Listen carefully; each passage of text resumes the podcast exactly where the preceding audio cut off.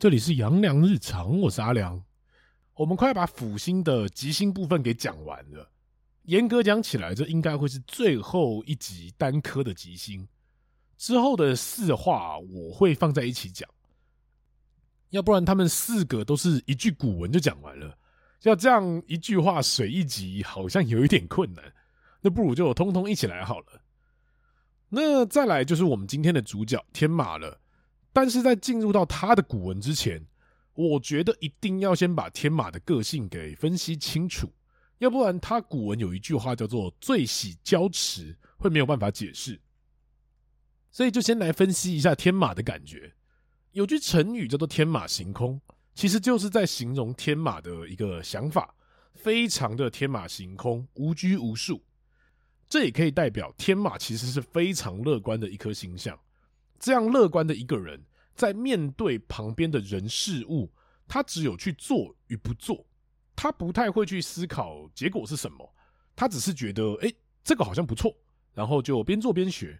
但天马不是赌徒，他只是不会去评估风险，只是觉得说，哦，你说会成功，那就努力把它做到好啊，就是这样的单纯跟天真。还有就是天马没有代表人物，他的代表就是一匹马。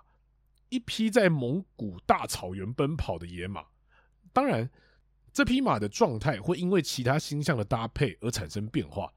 例如，当它搭配上火星的时候，它就会摇身一变变成赤兔马。这边晚一点再说。但刚刚有提到说，他想做就会去做。而我们在脑海中想想一只马的一个形象好了，我是说高大那种骏马。你有看过哪只马累倒的吗？这也代表天马是精力充沛的。他好像不用睡觉一样，他们可能只要睡四个小时就可以两天不睡觉，去把他想做的事情一口气做完。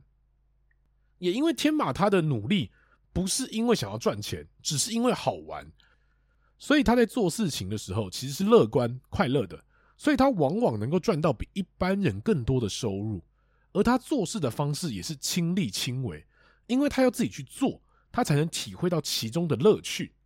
所以把上述刚刚所提到的全部整合一下，天马行空的思考，亲力亲为的执行力，乐观积极的态度，这就是天马的一个基本个性。把那些整合起来，也可以说天马的收入其实比一般人高得多。所以天马也可以叫做财马，一匹带财的马。等等古文也会提到。那天马的古文是主驿马牵动。思路，路马最喜交驰，变动千亿之心。今天先把他的结论讲一下，因为他的古文那边有比较多的东西要解释。变异牵动的意思就是，只要你有天马在命宫，那你人生的起伏会比旁人来大得多，而且心态也会比较浮动。因为前面有提到说，他已经天马行空了，而世界又这么大，我想去看看。这样的心态是刻在天马骨子里的，这也会造就了他看起来不安于现状，随时都要跑出去脱离现在舒适圈的一个感觉。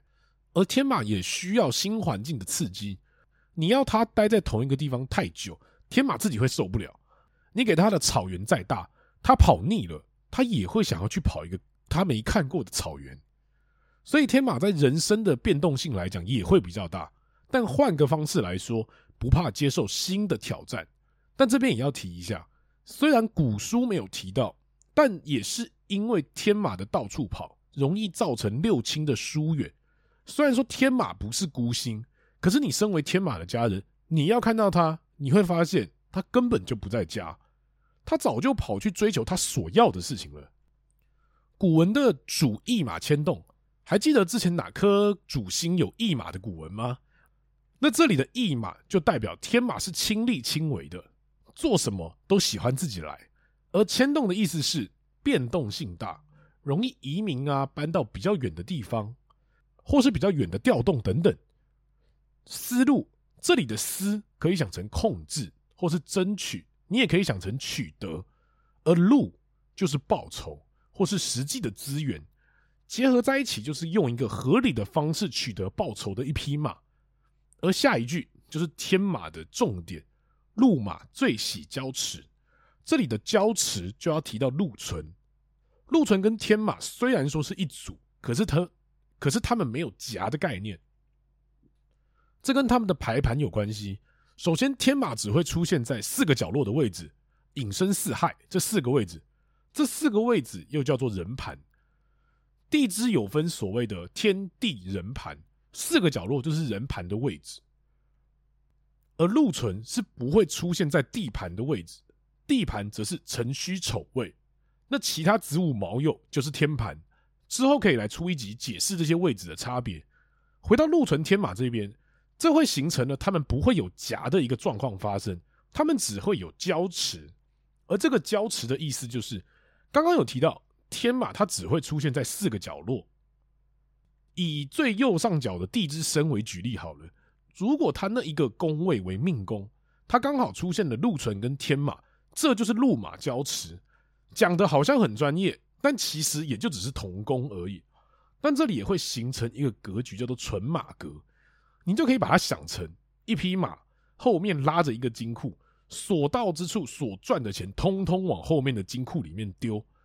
禄存为富贵，天马是思路，就是能赚也能存，所以存马是大财格。只要你有存马，你就是会赚大钱。这里的大财叫做正财，所谓的正财就是靠你的努力得财的，你会有比旁人高许多的收入，但还是要努力。所以你说要买乐透啊什么的，这些都叫做偏财，跟正财无关，所以请不用笑想。这个格局就是正财的最大格局，存马格。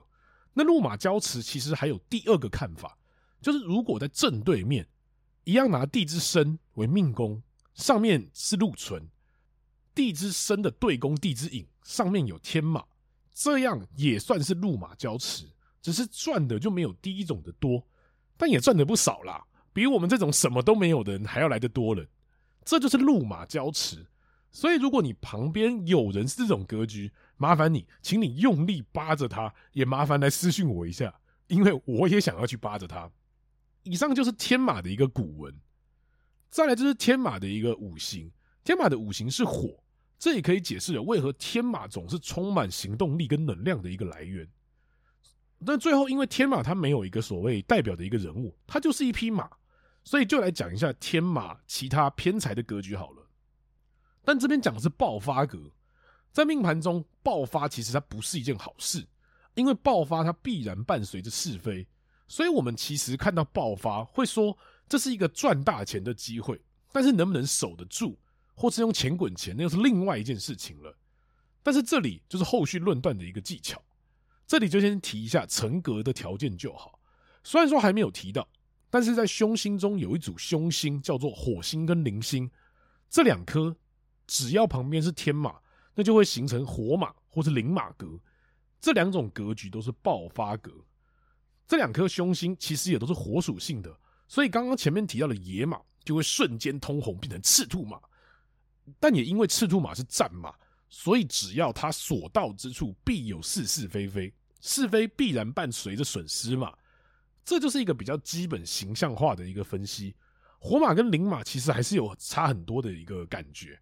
但今天的目的只需要知道说，他会因为跟凶星组成一些格局就可以了。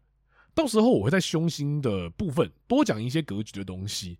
但我先说，其实我自己是不太喜欢讲格局的，因为讲了你能做啥也不知道，就很像是好像我很专业，然后去骗骗外行人。重点是我要怎么去解释，它才会是一个重点。也是因为有这样的一个想法，才会有所谓星象现代化的主题所产生。那以上就是天马的现代化，希望大家能够喜欢。我今天先分享到这边，我是阿良，大家拜拜。